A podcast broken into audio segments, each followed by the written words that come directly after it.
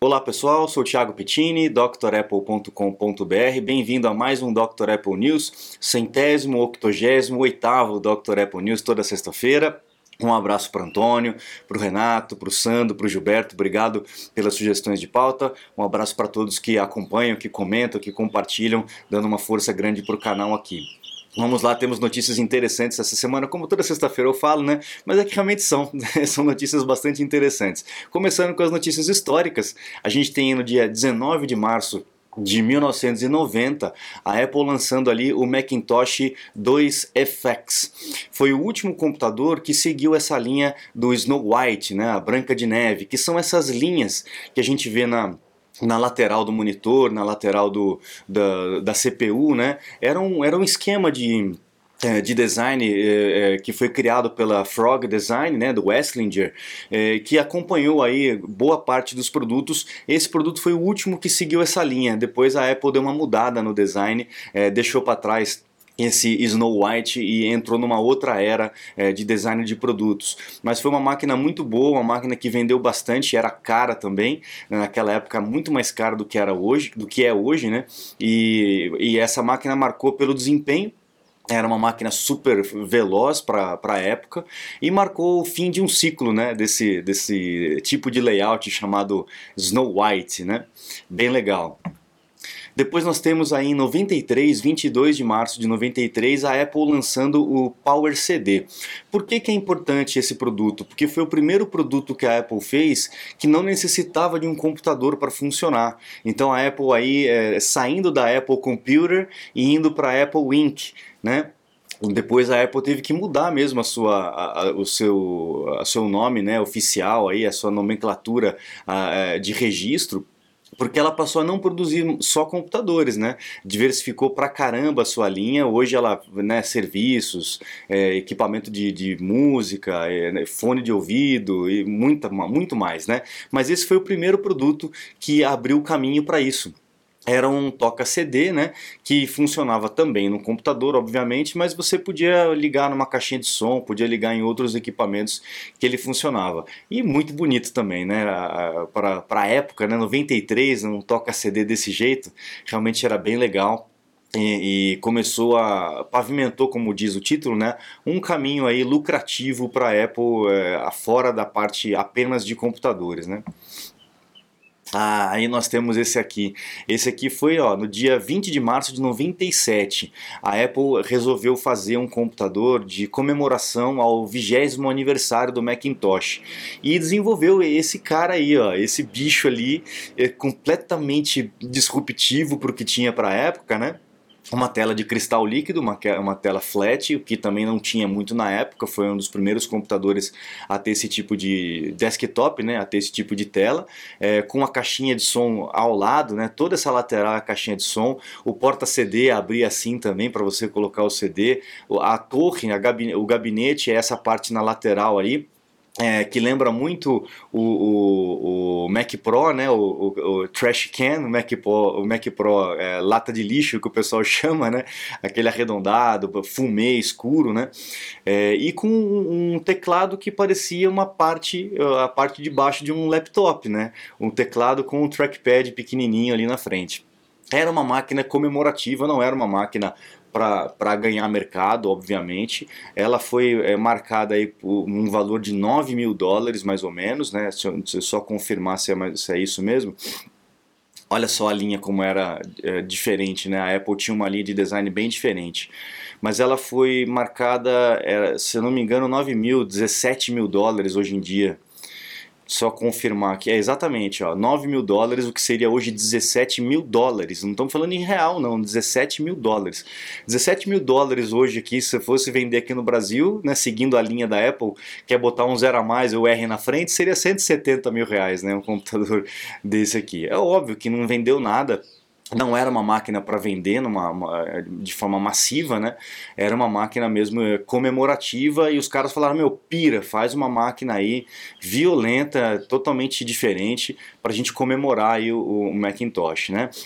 E assim foi feito, é uma máquina, uma peça de museu, de colecionador, e marcou também a saída do Robert Burner, que era o Brunner, Brunner né, que era o, o chefe de, de design ali da, do time, não era o Johnny Ive. O Johnny Ive ele estava no time, ele não era o chefe, ele era uma criança praticamente nessa época, né?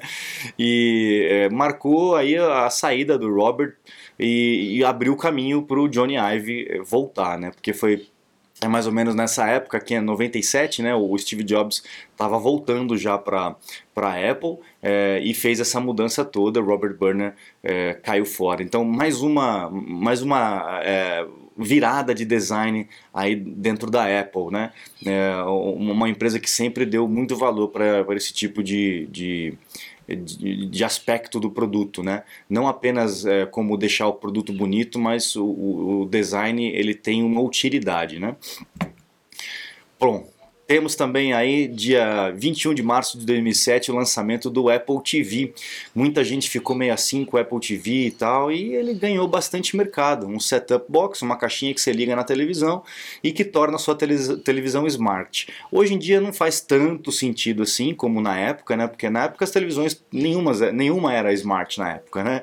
É, e hoje em dia praticamente todas são. Mas a vantagem do Apple TV é que Hoje em dia você tem acesso a uma loja, você pode baixar aplicativos, você não fica fixo aqueles aplicativos que vêm aí na TV. Eu não sei como é que estão as televisões hoje em dia, mas é, antigamente você tinha aqueles aplicativos, você ficava com aqueles aplicativos, não tinha como você atualizar. Eu acho que a maioria ainda é assim hoje, né? Mas o Apple TV tem essa possibilidade de você é, é, ir trazendo novidades, né? É, eu acho muito útil. Eu não vivo sem o Apple TV. Realmente, para mim é muito legal. Faz o espelhamento dos equipamentos na, na televisão sem fio, enfim, foi um produto certeiro da Apple. Não vendeu que nem água, né, que nem iPhone, por exemplo, mas é realmente um produto de muito sucesso da Apple. Agora vamos aí para as notícias da semana, né? É, temos aí um, um, um, rumor aí que vai chegar, é um rumor bem, bem é, sólido, né? Que, que o Voice Isolation, que é um recurso que as, os programas de videoconferência já fazem, né? Eliminar barulho de os ruídos de fundo, como a gente está ouvindo aí os passarinhos, a Pink latindo, o galo cantando, né? É, os programas eles fazem um tratamento dessa voz, desse áudio, para enfocar a, a voz, né? E isso finalmente vai chegar aí para as ligações de dentro do iPhone. Então, se você estiver fazendo uma ligação e num lugar muito barulhento, você pode ativar aí o isolamento da voz. Realmente legal e demorou para chegar isso, né? macOS 13.3, pessoal. Quem atualizou para o 13.2 e teve problema aí com a rede, é, eu tive problemas aqui com rede, é, transferência de arquivos numa rede interna, né, entre computadores. É, a Apple promete corrigir aí logo nessa atualização 13.3. Isso é uma coisa crítica para quem trabalha em ambiente de rede e que algumas pessoas estavam tendo dificuldade aí na conexão e transferência de arquivos na, na, no ambiente de rede. Então promete aí uma atualização e uma, uma correção desse bug. Agora vamos falar do iPhone 15, né? Muita gente falando do iPhone 15, é, aquele CAD que saiu na semana passada e tal, aquela coisa toda. E a gente já tem falado isso, né?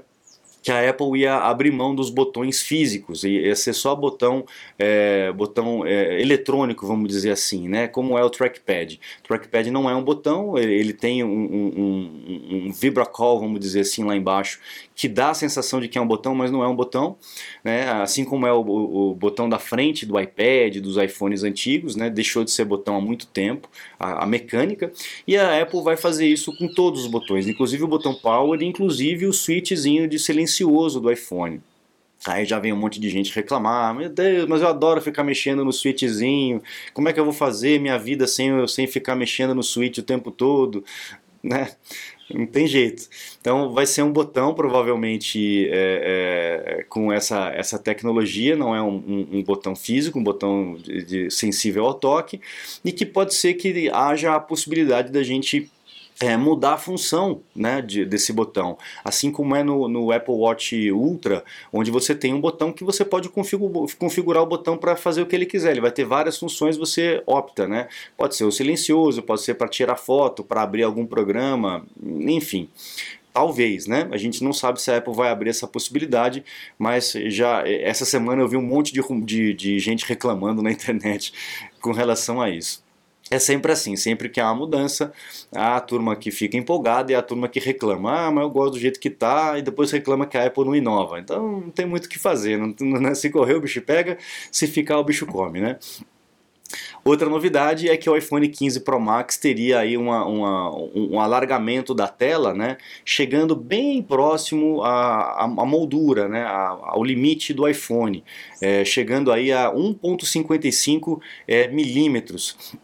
É, é, é, muito fino o bezel que eles chamam, né? Essa moldura. Seria, se realmente for isso, né? A gente está seguindo aí a, aquelas, aquelas telinhas, aquelas fronts que foram divulgadas, que foram vazadas aí semana passada, né? É, o Pro tem um bezel bem pequenininho e o 15 normal teria o, o bezel que nós temos hoje no, no 14 Pro, né? Que já é bem pequenininho, mas não é o menor do mercado. A gente tem, acho que é o Xiaomi, se eu não me engano que tem um, um, bezel bem pequenininho, que é o menor do mercado, é o Xiaomi 13, né? Ele tem o bezel de 1.81 milímetros, ou seja, a tela chega bem próximo ali da, da do final do telefone. Ah, pelo que a gente está vendo aqui, a Apple vai conseguir chegar de 1.81 para 1.55. Então praticamente não vai ter moldura, né? Você vai pegar só na tela, né? Praticamente. Então, seria bem legal é, uh, o produto some, né? A, a ideia do, do, do, do, Johnny Ive, do Steve Jobs, era que você realmente não, não percebesse o produto, que você pegasse o produto e o produto desaparecesse na sua mão, né? Então estamos chegando nessa tecnologia. Você está desperdiçando seu iPhone, iPad, Mac?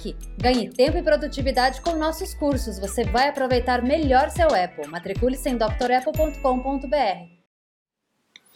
Ah, aqui é muito legal, cara. Aqui é um camarada chamado, é um canal chamado Man and River. É, esse aqui acho que foi o Gilberto que mandou para mim, né? É, o cara, ele mergulha nos rios, em lagos e tal, e ele vai com o detector de metais, ele vai procurando ali é, equipamentos, vai achando relógio, vai achando tudo.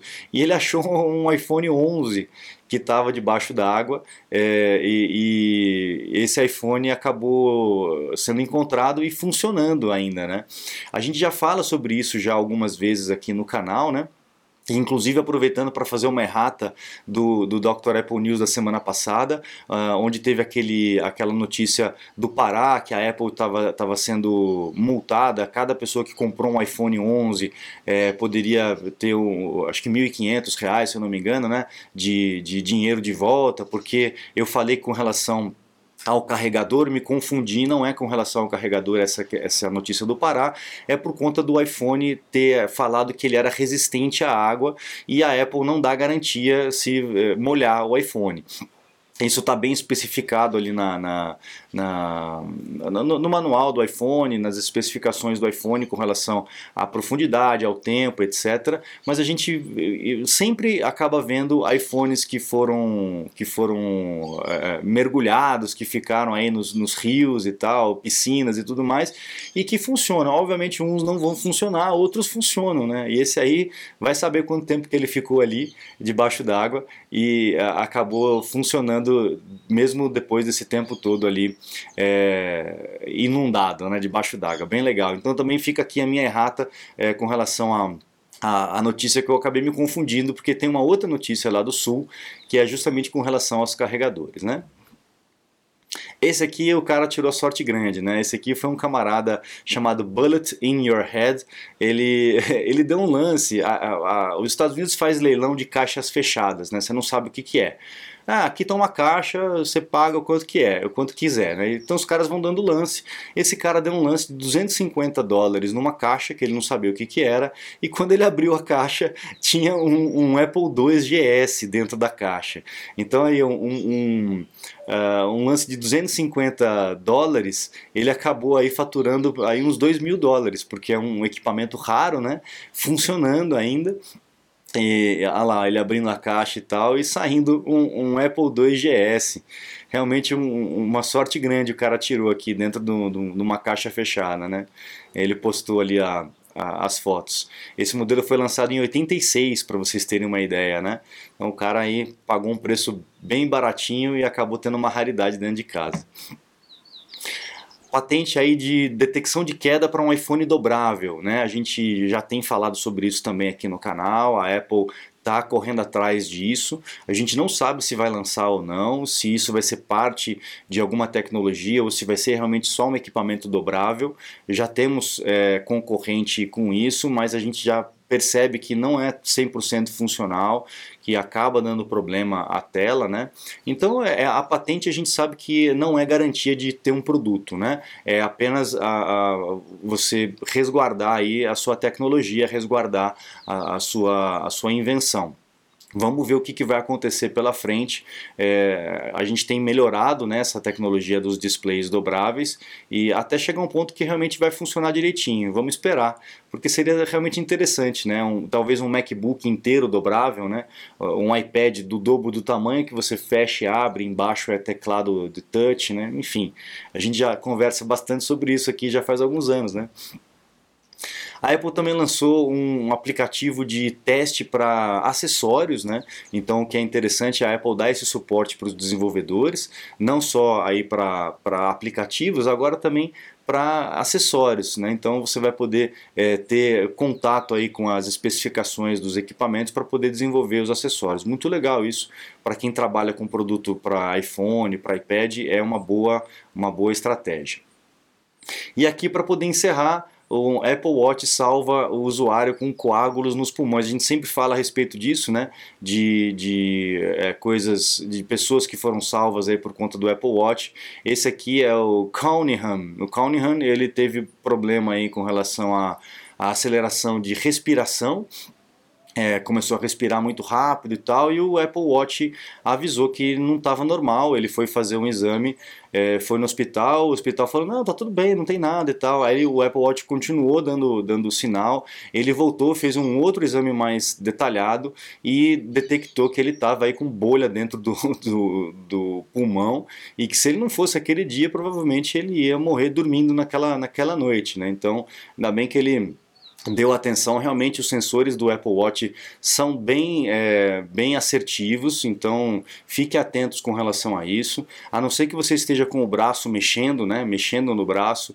aí é, você pode ter variação de leitura, mas é, em, na maioria dos casos a leitura do Apple Watch é bem certeira, então se o teu Apple Watch está dando, tá dando algum sinal aí, vai dar uma olhadinha é, para ver o que está acontecendo. Legal?